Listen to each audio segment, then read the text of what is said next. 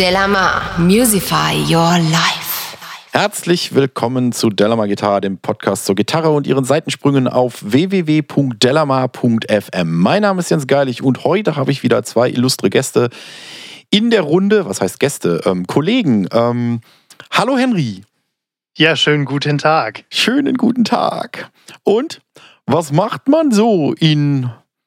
Wo bist du? Jetzt in Jena. Ah, jetzt bist du zu Hause. Ich wollte jetzt schon sagen in Jena, aber dann habe ich gesagt, nee, dann ist er wieder auf Jück oder so. Nein, nein, ich, ich, ich probiere seit zwei Tagen Soundeffekte aus. Ah. So, eine, einer davon ist der hier. Ui. Geil. ist total spektakuläres Gerät. Total dann, da habe ich, spektakulär. da hab ich, dann habe ich, dann habe ich noch sowas.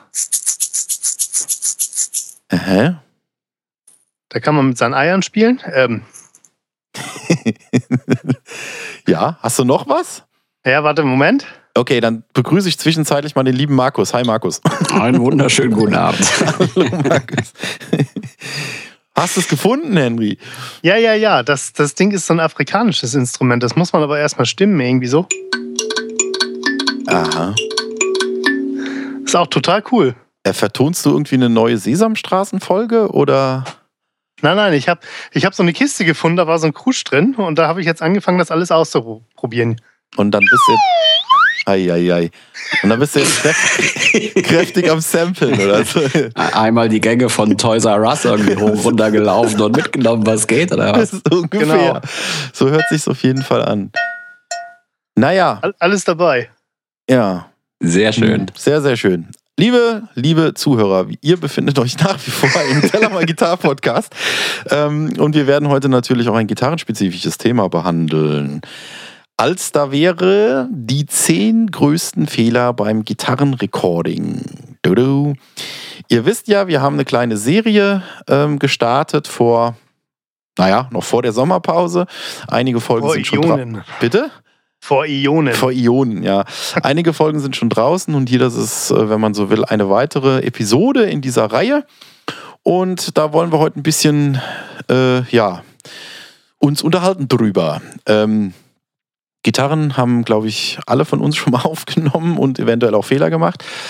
Heute soll es um die zehn größten Fehler gehen. Markus, wie sieht's aus? ja, gut, gut, gut. Fehler kann man immer machen und es ist auch immer gut, wenn man so vermeiden kann. Genau, wer Fehler findet, darf sie behalten. ja. Lasst uns über Mikrofone sprechen. Ich, ja, genau. Also ähm, äh, das falsche Mikrofon habe ich mir hier aufgeschrieben. Ich weiß jetzt gar nicht, Markus, ob wenn ich dich so direkt anspreche bei diesem Punkt. ja. Äh, nimmst du überhaupt mit dem Mikro auf oder ist, geht doch alles bei dir äh, XFX oder, oder so? Nee, bei mir sind die Mikrofone schon in den Impulse Responses inkludiert. Äh, ja, also quasi mikrofonieren. Ja, das Mikrofonieren, das, das fand sozusagen äh, schon vorher statt Äh, und liegt dann schon fertig festgefroren in digitaler Form vor. Ifoi. Alles Fusch. ähm, nee, Markus, äh, Spaß beiseite. Ähm, du hast dich ja aber trotz alledem schon mal mit mit dem echten Mikrofonieren beschäftigt. Äh, Gibt es für dich ein falsches Mikrofon für Gitarrenrecording? Nein, es gibt nur cool und uncool und wie man sich fühlt. Ah, okay, das musst, du jetzt, das musst du jetzt ein bisschen erläutern. Ich, ich meine, es gibt billige Mikrofone, es gibt teure Mikrofone, es gibt dynamische Mikrofone, es gibt Kondensatormikrofone, es gibt Großmembraner, Kleinmembraner, es gibt Okay, alles stopp, Mögliche stopp. und alles. Stopp, Ja. stopp. Ähm, und die sind alle gleich gut oder alle gleich richtig und nicht falsch.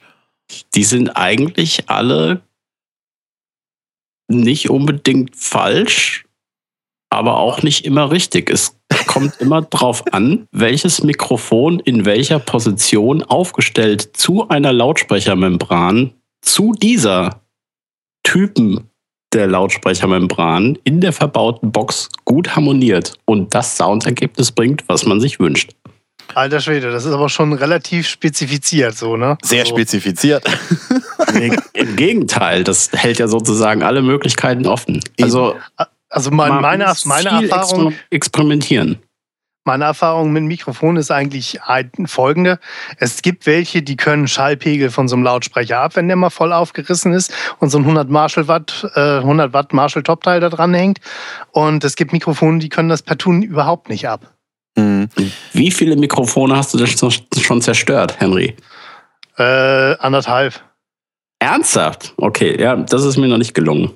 Ähm, Also ich habe das, ich, das Ding, das hat einfach zu lange einen zu hohen Schall, Schallpegel gehabt und dann war es halt hin. okay, aber äh, es muss ja nicht direkt kaputt gehen dadurch. Aber ich denke, wenn, wenn, wenn es einfach nicht so viel Schallpegel verträgt und nicht direkt kaputt geht, aber dann klingt es halt aber Mist. Und das klingt scheiße, ja, ganz Eben. klar. Das, das verzerrt, wo es nicht verzerren soll. Eben, genau. Also das wäre nämlich jetzt auch so mein Punkt gewesen. Ähm, ich weniger jetzt anzusetzen von wegen, ja, holt um Gottes Willen kein billiges Mikrofon, sondern meins wäre halt eben auch gewesen, holt euch um Gottes Willen oder äh, informiert euch vorher, ob dieses Mikrofon eben diesen entsprechenden Schallpegel aushält.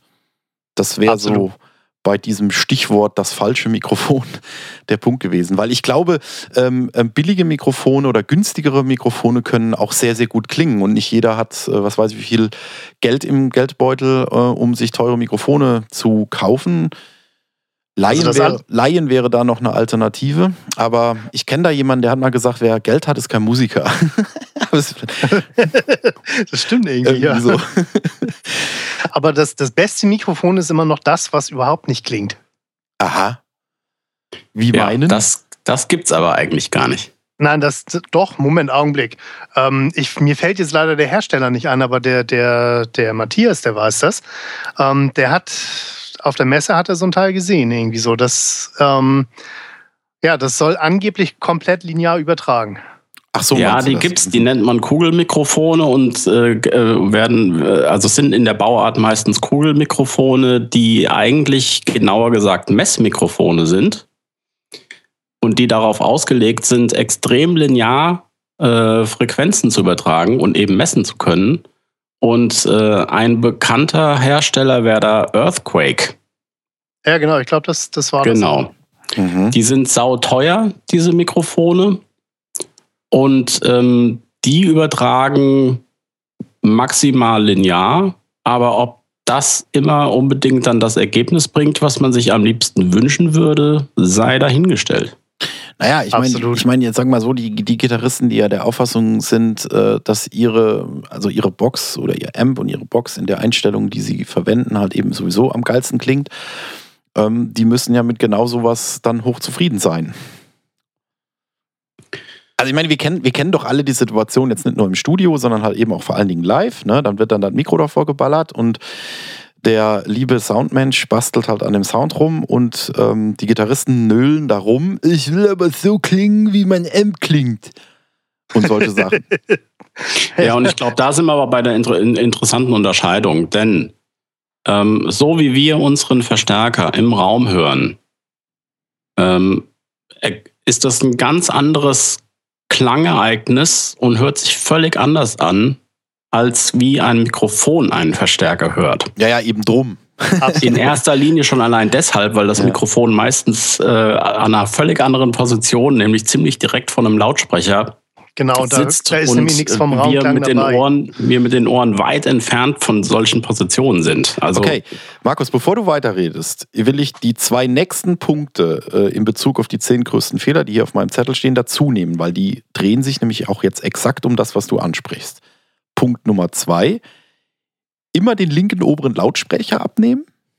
Punkt Nummer drei, voll auf die Kalotte, on Axis ist Trumpf. Super. So. Und, Und was jetzt- mache ich, wenn ich, wenn ich nur einen Lautsprecher habe? Nee, äh, gehen wir mal davon aus, man hat eine 212 oder dann, eine dann 412 musst du. Glück haben, dass es kein rechter ist. Jetzt, jetzt, jetzt seid doch mal kein Spielverderber da. Also, Markus, du warst ja gerade dabei. Jetzt sag Ja. das nochmal gerade oder komm nochmal auf das zurück, was du gerade gesagt hast, weil das gehört ja so ein bisschen jetzt zusammen. Ja, ich weiß nicht. Also immer den linken oberen Speaker abnehmen. Jetzt, da gehen wir wahrscheinlich von der 412er jetzt aus. Ähm, und wieso es vielleicht Sinn machen kann, den oberen Speaker abzumikrofonieren und nicht den unteren Speaker, ähm, liegt vielleicht daran, weil der untere Speaker natürlich viel näher am Boden ist und sozusagen dann Erstreflexionen über den Boden viel schneller wieder auf das äh, Mikrofon treffen, weil es was vielleicht nicht immer unbedingt erwünscht ist. Ähm, Aber ein hab- anderer Grund Marco, fällt mir da ehrlich gesagt nicht ein. Hab ich jetzt nicht verstanden, dass du jetzt mit Gegensarkasmus reagiert hast oder hast du den Sarkasmus? Nein, das war eben völlig, das war ernst. Ah, also du hast Nein, nein, den, das, das ist wirklich so. die, die Aussage immer den linken oberen Speaker abnehmen, das hast du jetzt für ernst genommen. Äh, ein- nein, also äh, ich, ich, ich, streiche, ich streiche das Wort links und orientiere mich nur noch nach oben und unten.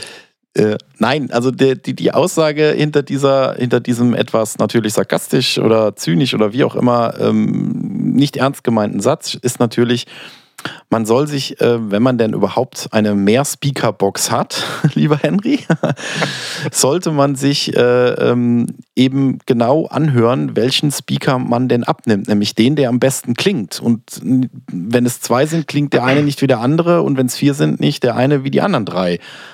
Genau. That's Und wenn man the way. Pech hat, ist einer der unteren, der da am besten klingt. Genau, vielleicht ist es halt der untere Rechte. Vor allen Dingen macht es dann sehr, sehr viel Sinn, wenn man mit äh, mehreren Mikrofonen gleichzeitig Ah. die Box abnehmen will. Mhm. Ähm, sich dann mit vier Mikrofonen nicht vor vier verschiedene Speaker zu positionieren, sondern mit diesen vier äh, Mikrofonen sich tatsächlich immer nur um einen und denselben Speaker zu kümmern, um damit Phasenprobleme und Laufzeitprobleme und sich gegenseitig auslöschende Luftschwingungen der anderen Speaker da ein bisschen vorzubeugen. Genau. So, voll auf die Kalotte. On Axis ist Trumpf. Das Ja. hängt damit auch zusammen. Was soll das heißen? Henry, was soll das heißen? Was soll das heißen? Was soll das bedeuten? Nein, also voll auf die Kal Kal Kalotte, das ist halt das Mikrofon genau in die Mitte vom Lautsprecher stellen. Ähm, ja, Und zwar gerade zielend. gerade zielen, genau. Ja. Ähm, ja, wie soll ich sagen? Es kann Vorteile haben, muss aber nicht unbedingt. Genau.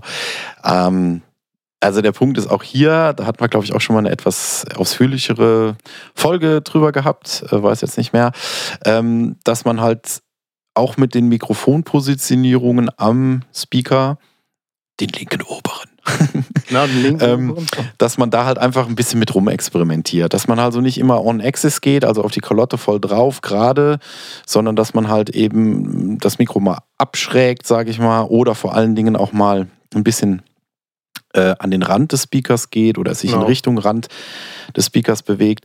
Und dass man dann halt einfach hört, wie sich der Sound verändert. Natürlich zum Positiven, ansonsten muss man den Kram halt wieder rückgängig machen. Also einfach Absolut. sich damit ein bisschen beschäftigen. Wie hast du, Ja, Henry, so schön gesagt, mein, mein, mein Mikro am, am Gitarrenverstärker ist mein, oder an der Gitarrenbox ist mein, ist mein Equalizer. Genau, einer von denen. Einer von denen. Genau, Okay, und das opti optimal ist es natürlich, wenn man das Ganze zu zweit macht. Das heißt, einer spielt und einer hört. Und derjenige, der hört, der schiebt immer das Mikrofonstückchen weiter irgendwie so und dann, dann hat man nämlich auch so ein bisschen, bisschen, bisschen Spaß im Proberaum oder im Recordingraum irgendwie so. genau. Weil Genau. Und, nicht- und, Entschuldigung. Ja, ja, kein Problem. Dann, dann kann nämlich der Gitarrist, der dann sagt, öh, klingt scheiße, schieb wieder zurück. Mhm. Ja, und der Equalizer, der funktioniert im Groben so, je weiter man von der Mitte der Membrane, also der Kalotte, Ja.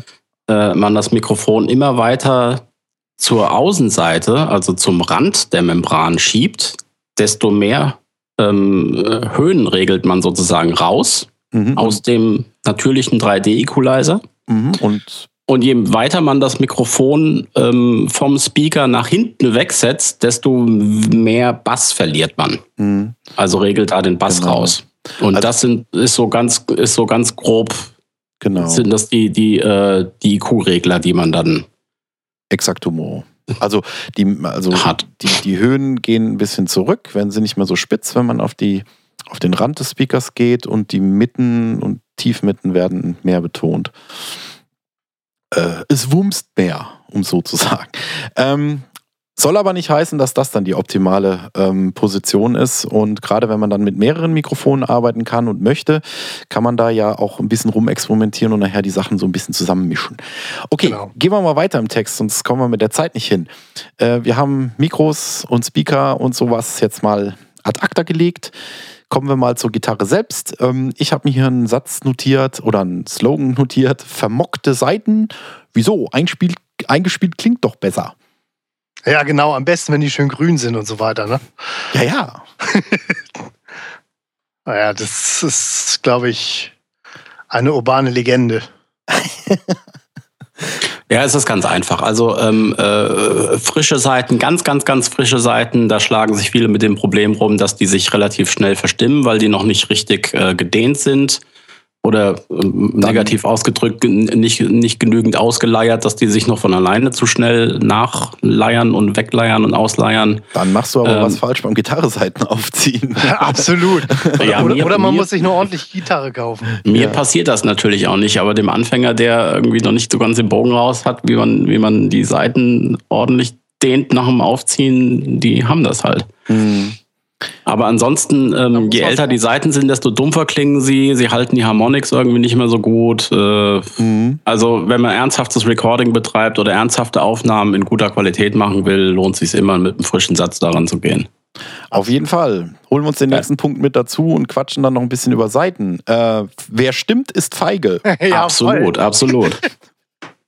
ja, es ist, ist Jedenfalls so, zu feige, sich ordentliche Mecker anzuhören, wieso das alles so scheiße klingt. Also ich habe ja Gott sei Dank eine Gitarre, die stimmt sich von alleine irgendwie so, da gibt es keine Probleme. Ach ja, stimmt. Du hast ja dieses Wunderwerk der Technik, ne? Genau. Da gibt es mittlerweile gibt's aber auch noch was, was, was anderes. Äh, das funktioniert rein mechanisch irgendwie. Das finde ich auch ziemlich cool. Äh? So, genug von diesem Themen Ja, nee. abschweifen. nee, Nächster nee, Punkt. Henry, wenn, Also du, wenn, wenn du uns ja so alle so wässrig machst, ja, wa- wa- was, meinst du? ich schreib's in die Shownotes rein, wie es heißt. Ich muss es erstmal Ah, raus. okay, musst du es selber gucken. Ich hab's nicht mehr, ich hab's nicht mehr im Kopf, wie das Ding heißt. ja. Also, aber zu der Nummer hier, wer stimmt, ist feige. Ich habe selber erlebt und das ist, das war unfassbar. Ähm, ich bin eingeladen gewesen zu einem Vorspielen bei einer Punkband. Okay, ähm, ja. Ich habe sowas, sowas mal gemacht. Ich hatte auch grüne Haare und so, sah sehr exorbitant aus. Naja, jedenfalls, ich packe mein Zeug aus, fange an zu spielen, stimme meine Gitarre. Erstmal die anderen beiden, die da waren, die haben mich schon mal komisch angeguckt. Und dann kam der Leadgitarrist der Band packte seine Gitarre aus und das Ding, das war null gestimmt. Eine Punkband hat einen Leadgitarrist. Das ist allein schon ein Faszinant. Ja, oder, oder der, der, oder ein, ein Ja, ja, schon klar. So, Ja, äh, was auch immer. Gegenfrage, wie willst du denn mit einer gestimmten Gitarre Punk machen? Äh, hallo. Der, der Spruch war das Beste dazu, wo ich dann Ja. gefragt habe, sag mal, willst du das Ding nicht mal stimmen? Nee, wieso? Die war gestimmt, wo ich sie gekauft habe. Das, Ja. das, das war der Brüller. Da, da habe ich dann bloß mein Köfferchen wieder zugemacht, mein Zeug eingepackt und bin direkt gegangen. Ähm, liebe Leute, kümmert euch, wenn ihr anfangt, Gitarre aufzunehmen, wirklich um ordentliche Seiten. Die sollten ähm, neu aufgezogen sein. Natürlich nicht so, dass, dass es sich ständig verstimmen. Ähm, und äh, seht zu halt, dass die Gitarre in Tune ist. Weil äh, wenn ihr dann euer Monster mega mäßiges, mäßiges Gitarrensolo einspielt, was ihr noch nie so geil hinbekommen habt und stellt dann nachher fest, dass die Gitarre verstimmt war, ihr beißt euch in den Allerwertesten. Das ist extrem ärgerlich. Okay, ja. kommen wir zum nächsten Punkt. What's that fucking noise? Ähm, es geht um Nebengeräusche. Och, Oh, jo. da Ja. fällt keinem was zu ein. Da fällt mir nichts mehr zu ein. fällt nichts mehr zu ein. Die, die sollte man natürlich so weit wie möglich vermeiden. Ähm, das heißt, wenn die Neon, wenn Neonröhren Licht äh, blöde Geräusche macht, dann sollte man die Neonröhren ausschalten. Ähm, wenn der Amp so dermaßen in die Verzerrung gedreht ist, dass der von alleine schon irgendwie rauscht wie die Sau, dann kann man sich überlegen, ob man das mit einem Noise Gate stilllegt, obwohl ich da bevorzuge, den ganzen Schmotter lieber mit aufzunehmen und dann in der Nachbereitung der Aufnahme guck, wie weit ich da die Spuren von Noise säuber oder nicht. Mhm. Genau, und wenn das jetzt halt prötzelt und knackt, dann wäre vielleicht mal zu gucken, wo das, wo das genau herkommt. Meistens ist es ein Kabel oder eine Buchse, die irgendwie langsam einen Geist aufmacht, aufgibt. Dann gibt es sowas wie Kontaktspray und ähm, Kontaktreiniger und damit kriegt man eigentlich schon auch einiges gebacken. Hm. Oder mal eben ein neues Kabel nehmen. Okay, also genau, es gibt ja Nebengeräusche, also unerwünschte Nebengeräusche, die von dem Instrument, also von der Gitarre selber kommen, Henry, das ist das, was du meinst, ne? Mhm. Und äh, auch so ein Klassiker ist irgendwie Volume Poti, ne, was knarzt, ne, wenn man es auf und zu Naja, dreht. genau. Ähm, wenn man dann irgendwie mit Fades arbeitet und sonst was ähm, und dann das ist dann ganz klasse. Ähm, was auch so Nebengeräusche macht, sind ja sind alles Dinge, äh, Markus, hast du eben gerade was aufgezählt, die jetzt nicht zum, zum, Instrument kommen, sondern von anderen Dingen. Ich denke, so ein Klassiker neben den Neon Riron ähm, ist, glaube ich, im Moment so in der heutigen Zeit das Handy. Absolut, ja. Mhm, mh. Also äh, das geht mir im Proberaum schon sowas auf den Keks. Wir haben da auch, also ich bin da echt am überlegen, so, ein, so eine Strafkasse einzuführen. Wer das Handy vom Proberaum nicht ausmacht, 5 Euro ins, ins in die Bandkasse. Ähm, das sind, glaube ich, ganz, also heutzutage immer mal wieder so Störquellen. Oder ähm, man nimmt ein total geniales Gitarrensoli auf und äh, es quietscht irgendwie äh, das Wawa-Pedal. ähm, und es kommt irgendwie mit aufs Band, wie auch immer. ähm, also solche Geschichten. Also, ähm, dass man da halt eben ein bisschen guckt und weil man ärgert sich halb kaputt, wenn man gerade den absolut besten Tag seines Lebens spielt und dann passieren solche Dinge. Aber bei Einstreuungen können natürlich auch die Pickups ein bisschen brummen ja, und da hilft es oftmals, gerade bei Single Coils, erheblich, wenn man die Gitarre einfach mal um 90 Grad dreht. Ja, zum Beispiel, ja. Ja, ja, ja. Genau. Oder halt, wie gesagt, ähm, sich mal nach neuen umgucken, weil das die extrem brummen, also das Single Coils ein bisschen brummen und so und ein bisschen Geräusche machen, äh, das ist normal, sage ich mal. Das gehört dazu bei den Single Calls, aber es darf nicht zu viel sein. Und dann sollte man sich vielleicht mal vielleicht neue beschaffen. Vielleicht.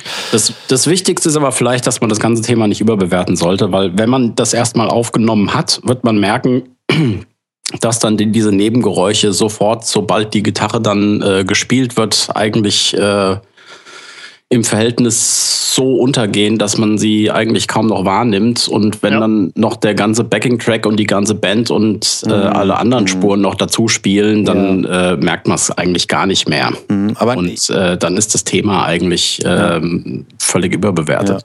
Ja. ja. gut, was heißt überbewertet? Ich meine, es gibt einen riesengroßen Fehler in dem Zusammenhang, den man dann gerne macht. Äh, man, man nimmt ein Noise Gate. Leute, hm. lasst beim Rekorden die Finger vom Noise Gate.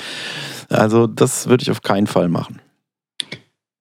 Das kann man also im Nachhinein ich, machen. Also Markus, ja, die, du hast das Spur eben an, du hast genau, das ja eben angesprochen. Die Spur hinterher ja. bearbeiten ist einfacher als wie nachher irgendwas dazu kriegen, was nicht mehr da ist.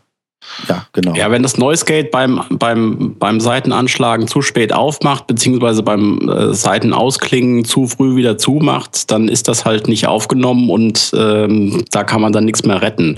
Mhm. Wenn man das Noise Gate weglässt, dann wird das alles mit aufgenommen und da kann man es immer noch wegschneiden. Ja, ja. also genau, so. genau das.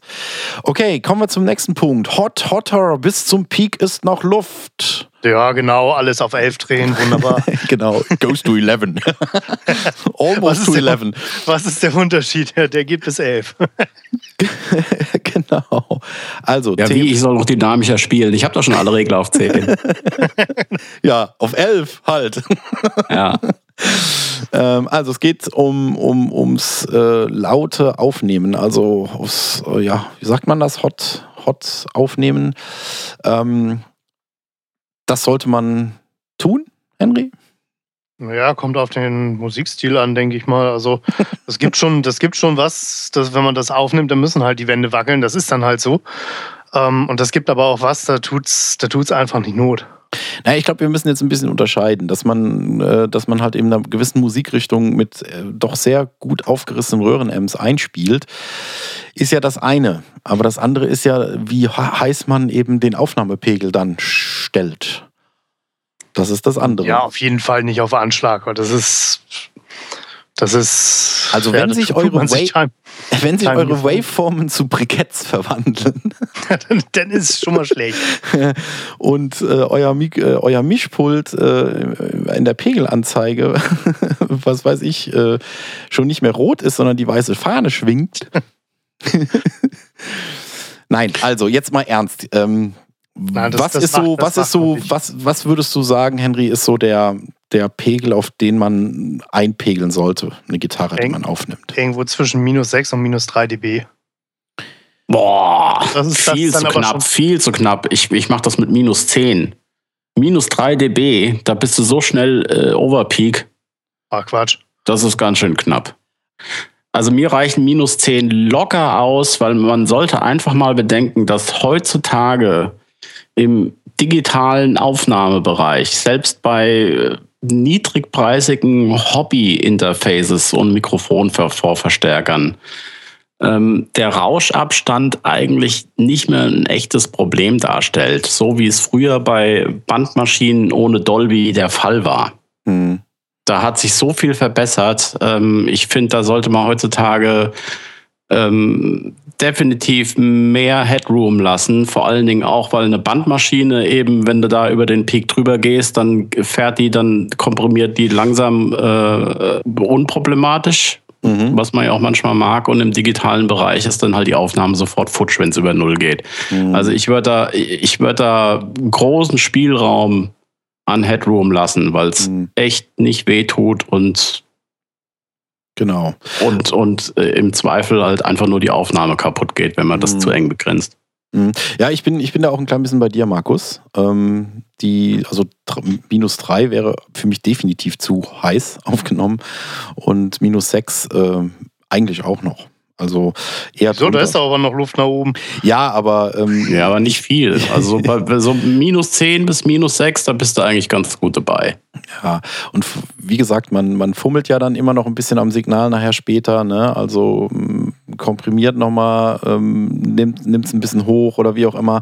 Und da ein bisschen Headroom zu haben, auch nachher für, für, für die Mischungsverhältnisse, ist, finde ich, also nach oben geht ja kann man einiges regeln, ja, und kann man einiges mischen, ja. Aber wenn es zu hot ist, dann ist da auch Schicht im Schacht. Ne? Ja, und gerade bei cleanen Gitarrensignalen, die einfach die höchste Dynamik haben im, im Vergleich zu, zu verzerrten Signalen, äh, schießt halt ganz schnell über so Pegel raus. Genau. Ja, gut, das, da, da würde ich es eh anders einpegeln. Also da definitiv nicht, nicht so hoch, aber bei komprimierten, also bei verzerrten Gitarren mit, mit voll aufgerissener Endstufe und hast nicht gesehen, du spielt das doch keine Rolle. Hm, ja. ja, da vielleicht halt weniger, aber.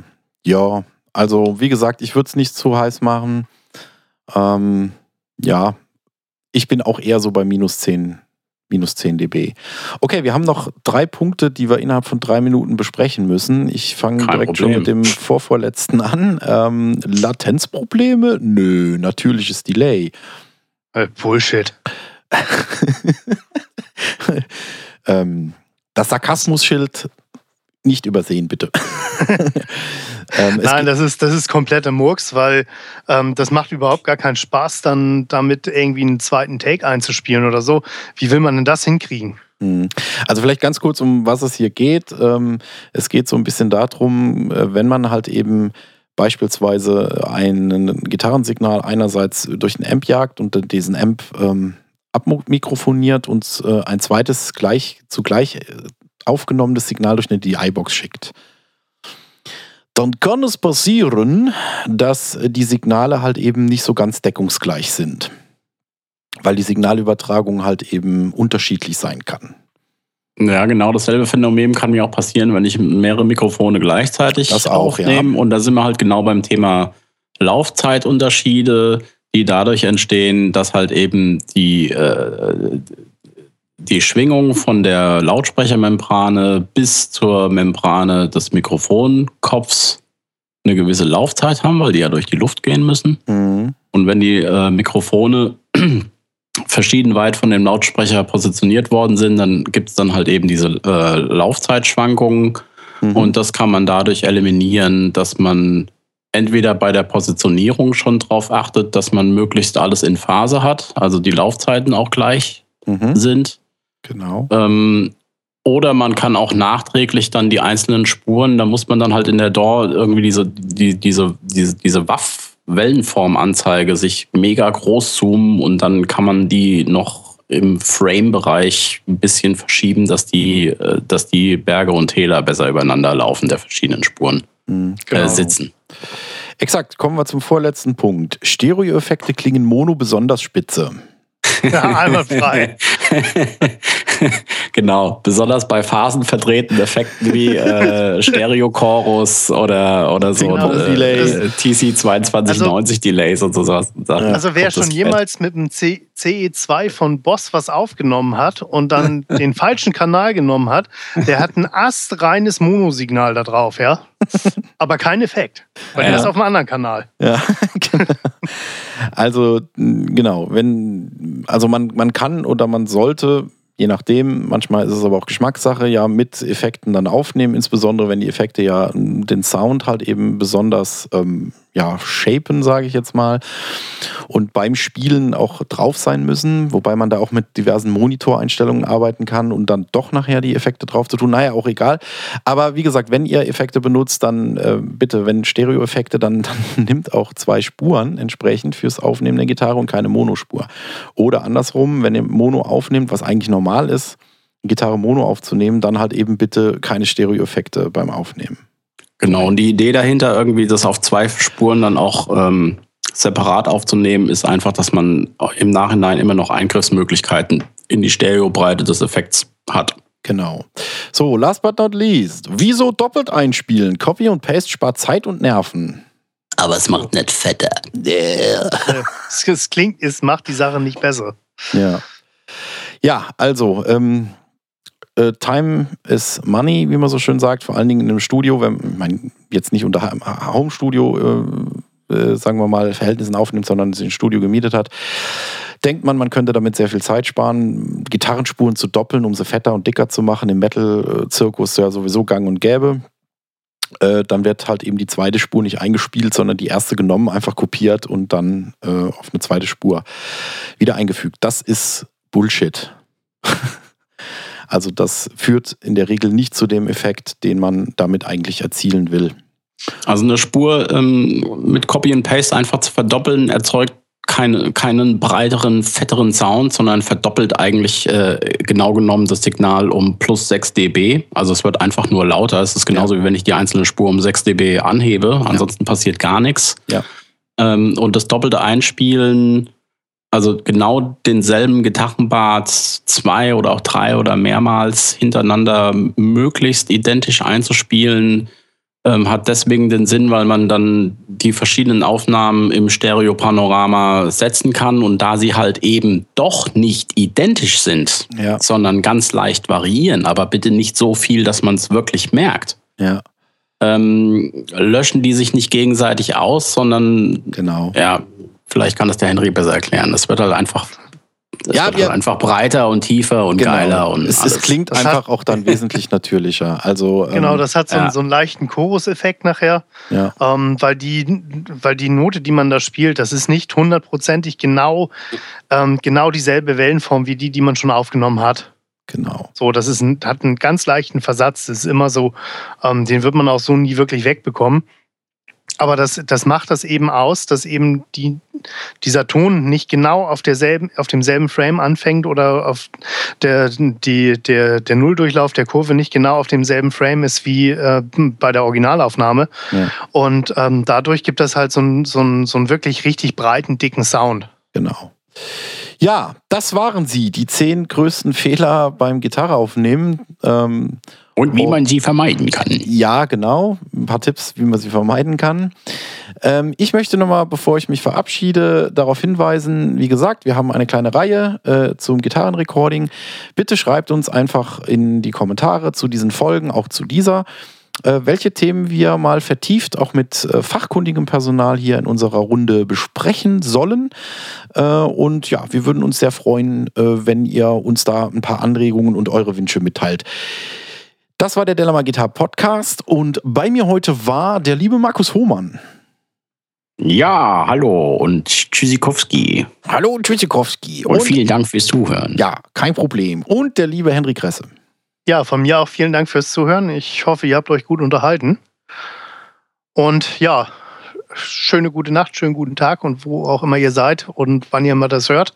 Viel Spaß damit. Genau. Mein Name ist Jens Geilig. Das war der Delamar Gitarre Podcast. Stay tuned and rock on. Delamar, Musify Your Life.